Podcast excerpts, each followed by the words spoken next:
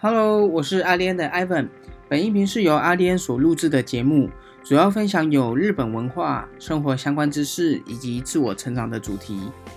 我们固定在每周一发布最新的一集。如果你喜欢我们的节目，欢迎你们订阅、追踪、分享，我们会为你带来更多有趣的内容。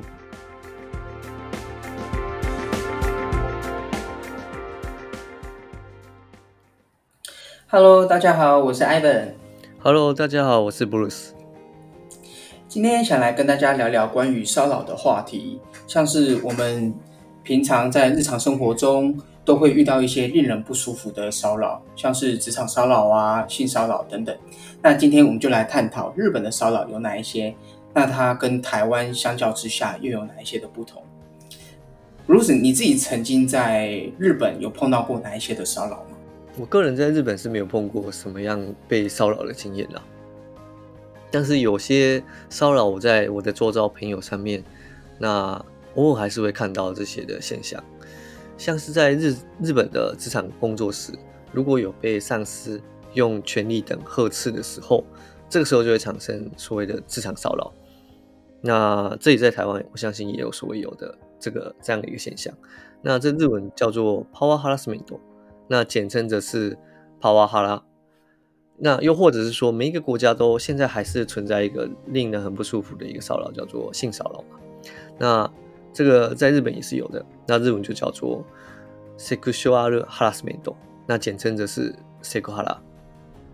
那还有就是，如果有来过日本的人，我相信你们在晚上的时候，如果你们有去经过商店街，那你们会看到很多日本人，他们都会跑去去酒屋啊，或是交际应酬。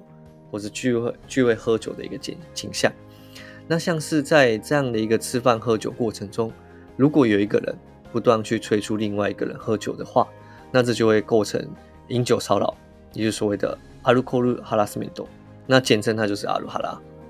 饮酒骚扰这个我有听过诶，因为我其实曾经在有看过有人他把日本骚扰他整理出了三十五种，我就蛮多的。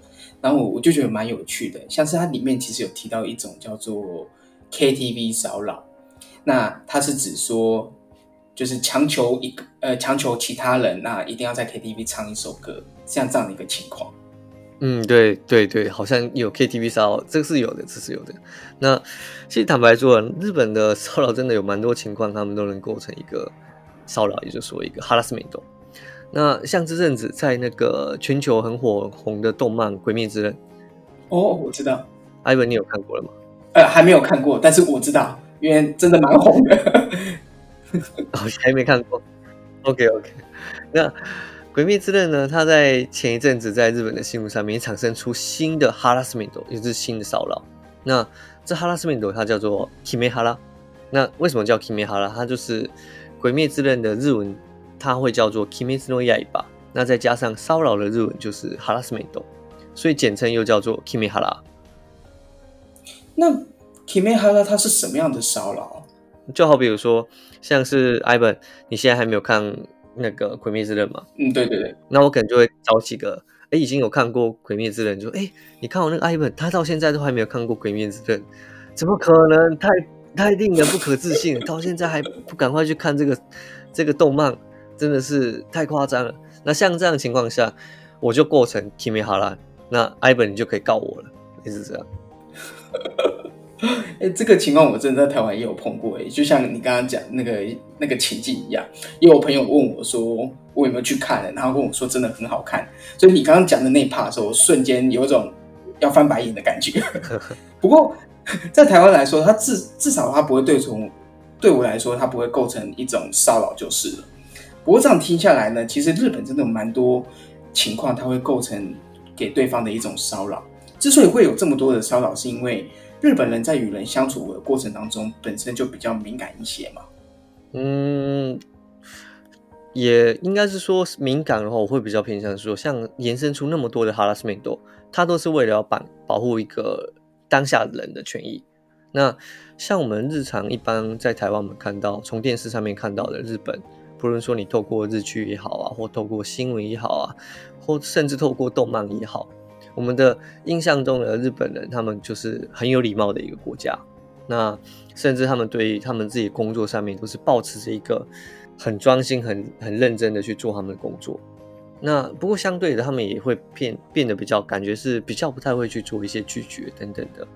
我相信这样的现象可能在台湾多多少少也是有的，那只是比例上面不太一样。那所以如果说遇到自己不是那么喜欢的事情，那如果也不懂得怎么去做一个拒绝，甚至做一个回应的时候，那这时候就会产生出所谓的啊被性骚扰了啊被职场霸凌了，或是说被刚刚所说的阿鲁哈拉之类的，或甚至艾本你来到日本的时候，我就开始 kimi 哈拉你之类的。那这样的情况下，呃，是不是当下听的人也会不舒服？所以，嗯嗯嗯，日本政府甚至说这个国家政府为了保护这些人的权益，所以他们在法律上面就制定了出这些 harassment 来保护人权。那其实每一个国家都有，我们台湾也有所谓的性骚扰或是职场霸凌之类的。那这些发生的时候，我们都是可以采取法律的手段去做这件事情。那只是像跟日本这个国家相对比较起来的话，搞不好了，日本的国家的 harassment 骚扰部分，他们的法条特别多了一点点。了解。那像是前面我们刚刚提到的这个饮酒骚扰，在这样的情况下，他也会受到法律的保护吗？就是说，你一直不断催促我在喝酒，然后我觉得我不高兴，我就可以去用法律的手段来提告你。这是可以的。在日本，你如果去提高，它这这个都是有明确的名目的法条可以去做提高。那相对的，提高的好，可能就会有所谓的一一个，可能是走民民事诉讼嘛。那民事诉讼就会有所谓的，像是呃罚金的部分，或是说有期徒刑的部分，这是法律上面是有明确明文规定的，所以是可以的。哦，还真的是蛮特别的，因为我从来没有想过。被不断的催促去喝酒，被被人家怂恿喝酒是可以被保，是可以被保法律保护的。因为像我本身就不太会喝酒，所以跟人家出去喝酒的时候呢，其实有时候也会不断被朋友怂恿喝个几杯。即便我当天有骑车，嗯，即便我当天有骑车，然后他们也会跟我讲说，呃，喝个几杯，男的都来了，然后我就必须要喝个一，意思一下，喝个喝个一两杯。可是这样的没有这样的话，我就只能把车放在那边，然后我隔天我可能还要亲自在，就是搭车回家，我隔天还要亲自再跑到那个地方去把车牵回来。这对我来说根本就是一种困扰了。可是没有错，没有。可是台湾没有这样的法律可以去去维护这样的一个权利。嗯，对。所以我我在这边也想要呼应一下，就是说，呃，如果说在日本有在日本工作的，像我们这些台湾人啊，或者是说我们这些华人在。日本有在工作的，那如果你没有听到这个音频，那你们也可以去保护自己的权益。如果真的在职场上面遇到这些事情的时候，其实是有这些法条在的。那你们如果可以去上家利用的话，搞不好在你们立场上面，你们也可以去明确的说 no。那甚至真的被怎么样了，你们也可以再去放出这个法条，去跟这间公司做沟通。所以坦白说，近年来我是认为这些的。被骚扰的这些现象啊，我们应该更更需要有这些知识。你有具备这些知识的情况下，那你就比较不会被发生这样的事情。嗯，真的要好好的适当保护自己，不然身体是自己的，不然真的喝出了一个什么样的情况，别人也没有办法为你负责。没有错。所以说，有时候我们不经意的言行，其实也会造成对方的一种骚扰。我们在听完前面这么多的骚扰的例子，了解很多的情况其实是需要由法律来保护跟约束，像是职场骚扰、性骚扰、饮酒骚扰这样的一个例子。如果说在没有法律的保护的情况下，很多人他们其实还在默默的承受这一切，适当的保护自己，那才会是最重要的。今天的节目就到这边，如果有什么样想听的主题，欢迎随时到阿丽恩的脸书或是 IG 私讯留言给我们。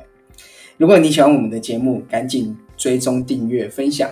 我们在每周一晚上会发布最新的一集，为你带来更多有趣的内容。那我们下期再见，拜拜。